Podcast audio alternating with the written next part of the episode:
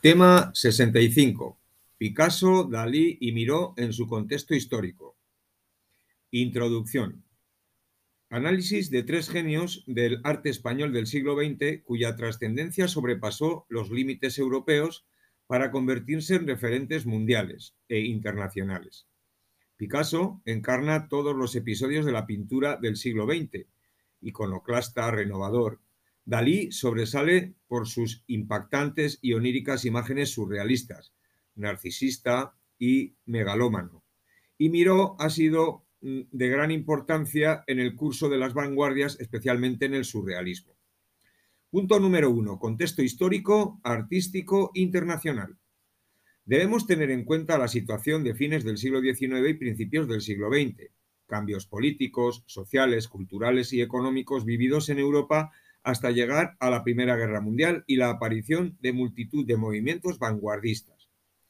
Estas vanguardias aparecen en un momento histórico convulso e históricamente la Europa colonialista, las ideas marxistas, las revoluciones industriales, el nacimiento de los fascismos, el crack del 29, las ideas de Nietzsche, Freud, la teoría cuántica, la relatividad, la mecanización, los cambios de los sistemas productivos, los medios de comunicación, el transporte, los movimientos sufragistas, etc.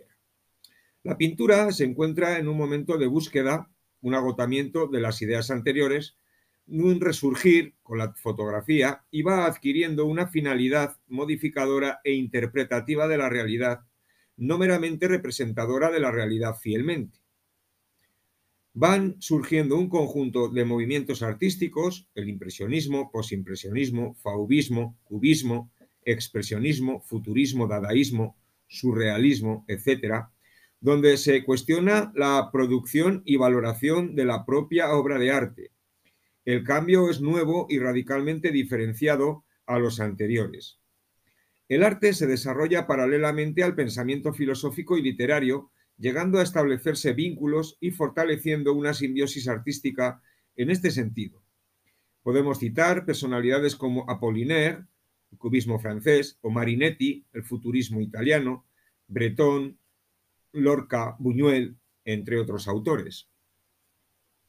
Punto número 2. Picasso, Dalí y Miró, exponentes de la vanguardia española, Dau Alcet y El Paso.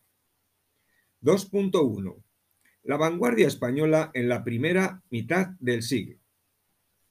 Aunque las vanguardias surgieron con fuerza en Centro Europa, su penetración en los diferentes territorios fue profundo y fructífero, pudiendo aproximar a España o pudiendo aproximar que España se desarrollan a partir de los años 20, tanto en el campo de las artes plásticas como en lo literario y lo poético, la generación del 27 siendo los inicios vanguardistas marcados por aspectos formalistas y de apego a las tendencias anteriores.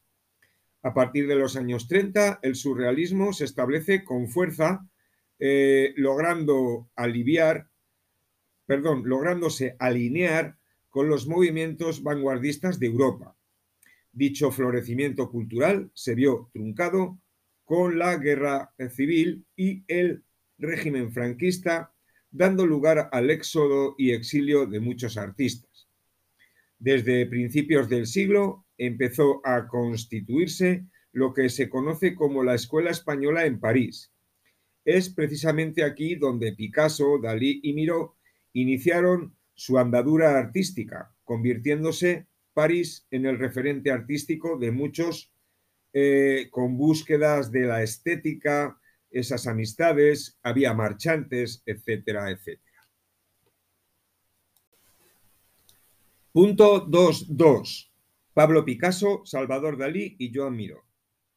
Estos autores colocan a nuestro país en el epicentro del vanguardismo artístico con su obra.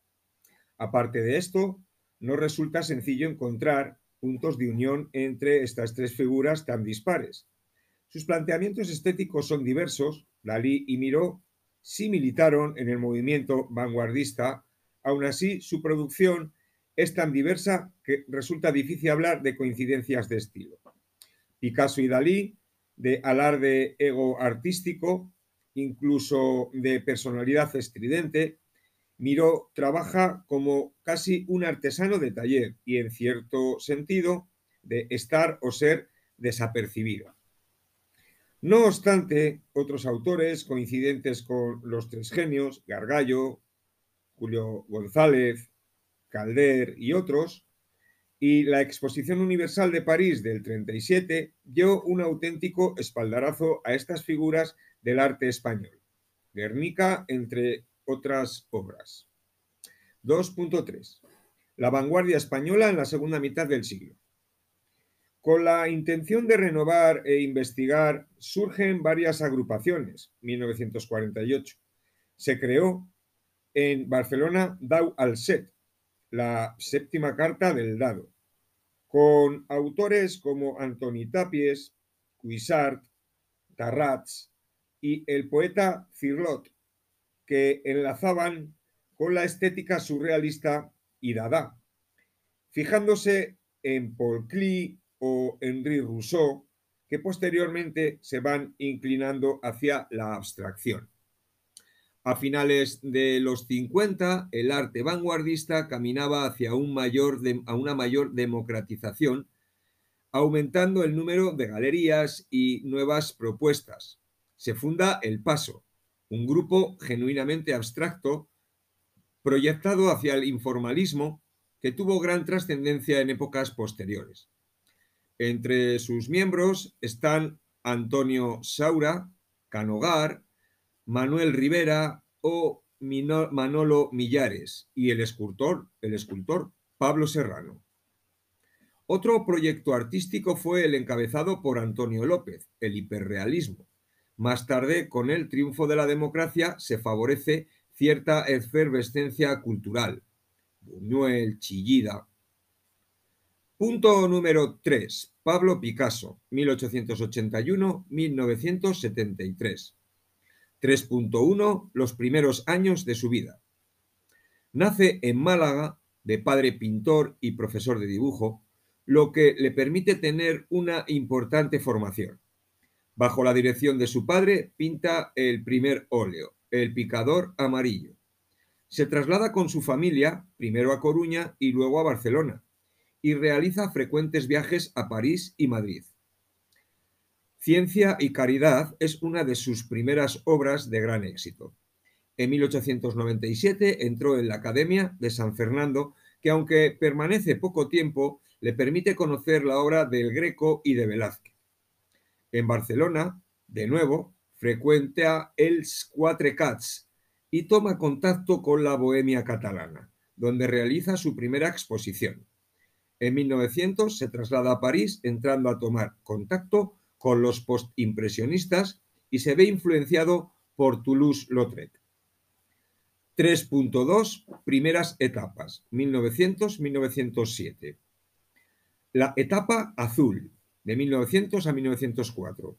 Época difícil y dura económicamente, pero establece amistad con André Breton o con Guillaume Apollinaire. En esta época, su pintora versa sobre mendigos, mutilados, dominados por colores fríos, azulados, con cierta estética simbolista y expresionista. Dicha etapa se ve influenciada y muy afectada por el suicidio de su gran amigo Carlos Casagemas en 1901. Obras importantes de esta etapa es Entierro de Casagemas, El viejo guitarrista, Gran autorretrato azul, Pobres a la orilla del mar. Otra etapa es la etapa rosa, 1904-1907. Se establece en París de forma más definitiva en el estudio de Pablo Gargallo. Cuenta con el reconocimiento y apoyo de Gertrude Stein. Y la relación amorosa con Fernand Olivier favorece la salida del pesimismo en que estaba instalado su temática comienza a ser más humana, con contenidos más afables, niños, arlequines, personajes de circo, y sus colores se tornan cálidos, predominan las rosas, los tonos pastel, forman más, formas más redondeadas de contornos suaves y delicados. Algunas obras son Familia de acróbatas, con mono, Saltimbanquis, Acróbata, Joven equilibrista. Otra etapa de esta de las primeras etapas sería la etapa precubista, de 1906 a 1907. En esta época entra en contacto con Henri Matisse, que influye en Picasso hacia una nueva plástica inspirada en el arte antiguo y primitivo español, y la simplificación de las formas. Algunas obras son el retrato de Gertrude Stein y dos mujeres desnudas, que auguran ya el inicio del cubismo. 3.3, etapa cubista, 1907-1914. En 1907 inaugura la etapa cubista con las señoritas de Aviñón, todo un icono de la vanguardia. Se considera a Picasso y a Georges Braque los iniciadores de este estilo, huyendo en cierto modo del fauvismo de Matisse, pero influenciados por Cézanne y el arte primitivo ibérico y africano e influenciado por las nuevas teorías del espacio-tiempo. El cubismo rechaza la perspectiva renacentista. Eh, finestra apertura de Alberti. Y conceden mayor importancia a la línea sobre el color y la luz. Definen el cuadro donde los objetos están enfocados desde todos los planos y puntos de vista posibles. También hacen uso de nuevos procedimientos expresivos como es el collage, papeles pegados. Algunas características son la geometrización, la reducción cromática, uso de tonos ocres. Hasta 1909 el cubismo no queda consolidado y queda más definido.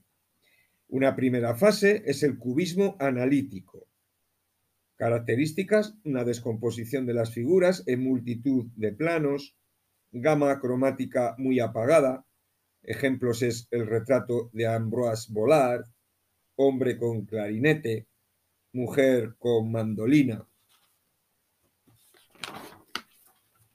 Segunda etapa o segunda fase sería el cubismo sintético, que supone una cierta recuperación del formalismo con planos más delimitados y de gama cromática más amplia.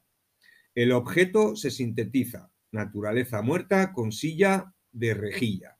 Es el primer collage de la historia. Violín y partitura, botella, copa y periódico.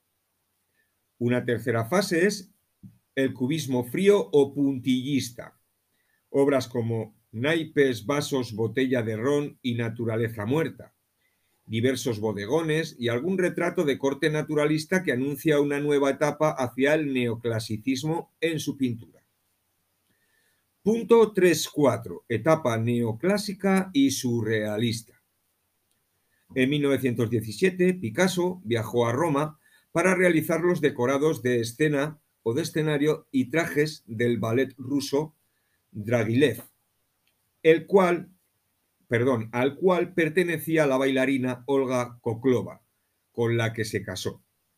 Durante la estancia en Roma quedó impresionado por la escultura y por la pintura del Giotto de Piero de la Francesca, que plasmaran en cuadros como Las bañistas o Dos mujeres corriendo por la playa, conociéndose este periodo como neoclásico, de 1918 a 1925 que siguieron otros autores tras el fin de la Primera Guerra Mundial, aunque no deja la estética cubista desde 1921 con los tres músicos. Entre 1925 y 1936, Picasso avanza hacia una estética o etapa surrealista con obras como La danza, Bañista sentada, probablemente en alusión a su madre, eh, eh, perdón, a su mala relación con Olga. Otra obra como Desnudo acostado de 1932 que retrata a su amante. 3.5 Nuevo cubismo. En la década de los 30, Picasso inicia una nueva etapa donde fusiona surrealismo, cubismo sintético y expresionismo, de temática taurina y con técnicas de grabado, pintura y dibujo. En 1936 poco después del estallido de la Guerra Civil, Picasso fue nombrado director honorario del Museo del Prado y se le encarga representar al pabellón de la República en la Exposición Universal de París, donde se le encarga su gran creación, el Guernica, en 1937, donde mezcla y fusiona múltiples vanguardias y expresa la brutalidad de la guerra y la indefensión de la población, donde además de establecer una simbología de diferente interpretación, consigue dejar una ventana abierta a la interpretación personal del espectador eh, otra obra, perdón, dicha obra se considera la victoria del arte frente a la irracionalidad de la guerra. Picasso no vuelve a pisar suelo español y su producción nos deja obras con una cierta estela antibelicista, con obras como Masacre en Corea, Los fusilamientos del 3 de mayo. Entre las últimas obras del autor podríamos eh, destacar Las Meninas, además de una interesante producción cerámica y escultórica. Fallece en 1973 a los 91 años. 3.6. Su escultura. Influido por Julio González, las obras son esencialmente femeninas, con fuerza exótica y redondeces. Influye en cierta medida en el dadaísmo, en el pop art. Obras pueden ser La mujer en el jardín, Guitarra, Copa de ajenjo, La cabra, La mona y su cría. Punto número 4. Hablamos ahora de Salvador Dalí, 1904-1989. Nace en Figueras, Gerona, hijo de un notario libre pensador, relacionado con Ramón Pichot y Santiago Rusiñol y también con Picasso, lo relacionan con el impresionismo francés. 4.1 Los primeros años de su vida. Desde 1918, Dalí comienza a colaborar con revistas como viñetista de carácter impresionista. En 1920, el propio Dalí se tilda de impresionista y su producción juvenil se amplía sobre paisajes, retratos, escenas costumbristas de pescadores, de cierta sensibilidad catalanista. 4.2. Su obra hasta 1928. En 1922 ingresó en la Academia de Bellas Artes de San Fernando, en Madrid, vive en la residencia de estudiantes hasta 1926, que es expulsado, aunque entabla amistad con Lorca, Buñuel, Montes, Bello, que con diversas andanzas nocturnas refleja en sus obras, por ejemplo, como Sueños Noctámbulos. En 1925 expone en la Galería Dalmau, en Barcelona, y un año después se desplaza a París. Sus dotes para el dibujo y el dominio de la técnica del óleo fueron sus principales virtudes, donde se aprecian influencias del cubismo, Naturaleza al claro de luna, esta obra, con cierto grado de abstracción y bajo algo de influencia del futurismo. De esta época son obras como Muchacha asomada a la ventana, Muchacha de espaldas, que son 12 retratos de su hermana en tono o de tono realista. En esta época o etapa lorquiana, pintó los decorados de algunas obras de teatro de Lorca, como la de Mariana Pineda. Su acercamiento al surrealismo, proto-surrealismo, a partir del 1926-27, con obras como La miel es más dulce que la sangre, donde se aprecian elementos dadaístas, eróticos, sexuales, también en la obra Cenicientas. 4.3. Su obra entre 1928-1945. Influenciado por Filippo Marinetti y participante del manifiesto GROC, Manifiesto Amarillo, manifiesto futurista que mostraba el rechazo a todo lo catalán, 1928. En 1929, junto a Buñuel, preparan el guion del Perro Andaluz. También conoce a Joan Miró y establece lazos con Bretón y su manifiesto surrealista además de con las ideas de Freud. Dalí colabora en la portada del segundo manifiesto surrealista de Breton, inspirado en el autoanálisis. Conoce a Elena Ivanova, Gala, gran amor y excelente gestora y omnipresente en su vida. Desde este momento, Dalí rechaza lo racional y se muestra su absoluto interés por el mundo onírico, donde ya en sus cuadros muestra todas sus preocupaciones, sexo, el coito, las enfermedades venéreas, las fobias, con extravagantes iconos recurrentes como la putrefacción, las formas blandas y duras, la muerte, el dedo volante, imagen de el falo, como imagen fálica, relojes blandos, tiempo, el corcho y la vagina dentada, sexo femenino, la mano, excesos masturbadores, muletas, la esterilidad, o Guillermo Tell, su padre. También están los saltamontes, la mantis religiosa, obras de Dalí, el gran masturbador, el juego lúgubre, desarrolla del método, perdón, desarrollo del método paranoico crítico con la persistencia de la memoria. En 1934 viaja junto a Gala a Estados Unidos, ya conocido desde los años 20. En el plano político fue muy ambiguo, reaccionario, que incluso simpatizó con el catolicismo tradicionalista y el franquismo. El franquismo. El enigma sin fin, esta obra. 4.4. Su obra tras 1945. Hizo públicas sus simpatías por el católico tradicional, su obra cada vez más cotizada y de gran fama, a partir de los años 50, 60, 70, coquetea con nuevas técnicas como el holograma e influye fuertemente en el pop art de Warhol, obras como Madonna de Paul Jogard, Cristo, muere en 1989 y lega al Estado español todas sus creaciones artísticas. Punto número 5 Vamos con el autor Joan Miró, 1893, Barcelona, 1983. 90 años duró. 5.1. Eh, Los primeros años de su vida.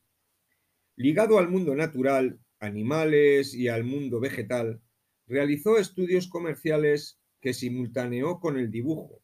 En 1918, Josep Dalmau le propone su primera exposición. Características generales en pocas palabras. Abandona pronto el cubismo. Espacio indefinido, dibujo infantil, pictogramas del neolítico o espacio ingrávido. 5.2. Su obra hasta 1925. Primera etapa. Desarrolló una visión personal del fauvismo y del cubismo. En 1919 conoce a Picasso y a Pablo Gargallo. Viaja a París sus primeras obras se centran en paisajes y retratos que van evolucionando hacia el realismo poético donde aparecen motivos campestres, vegetales o animales. Por ejemplo, en su obra Mesa con guante, perdón, Mesa con guante, sí, y La Masía. Entre 1924 y 1925 pinta El Carnaval de Arlequín, donde sorprende por su lenguaje pictórico y aparece una obra llamada Constelada, donde predominan colores primarios y miniaturismo. 5.3. Su obra desde 1925. Miró se adhiere al movimiento surrealista, con su surrealismo abstracto, donde mezcla elementos figurativos y abstractos. Entre 1925 y 28 realizó composiciones que generan las sensaciones de manchas flotando en el espacio divididas en dos planos, el plano terrenal y el celestial, de escueta variedad en el color y con pocas figuras. Obras como La siesta, El bañista. En 1928 viaja a Holanda y conoce la obra de Vermeer, realizando una serie de los interiores holandeses. Entre el 28 y el 34 abandona el óleo y se centra en los collages, como por ejemplo su obra La reina María Luisa de Prusia. Entre el 34 y el 39 sus composiciones se vuelven agresivas, de fuerte componente sexual, erótico y brutalidad. Mujer, hombre y mujer delante de un montón de excrementos. En el 37 participa con la obra El segador en el pabellón de la República de la Exposición Internacional de París. Tras la Segunda Guerra Mundial, viaja a Nueva York donde dejó las bases de seguidores como Jackson Pollock con su Action Painting y crea la serie Las Constelaciones y también pinturas lentas, pinturas espontáneas y da lugar a un nuevo movimiento llamado tachismo. Empleo de manchas de color con elementos con arena. Su evolución durante los años 60, 70 y 80 tienen importancia trabajos en cerámica, grabados, retoma el tema del vacío y mantiene su estilo homogéneo de colores primarios y formas sencillas. En esta última etapa realiza el mural del Palacio de Congresos y Exposiciones de Madrid y el mural de la sede de la UNESCO en París, o esculturas como Mujer, Mujer y Pájaro, y realiza litografías y xilografías. Aquí podemos dar una pequeña conclusión y, como siempre, el tema de la bibliografía.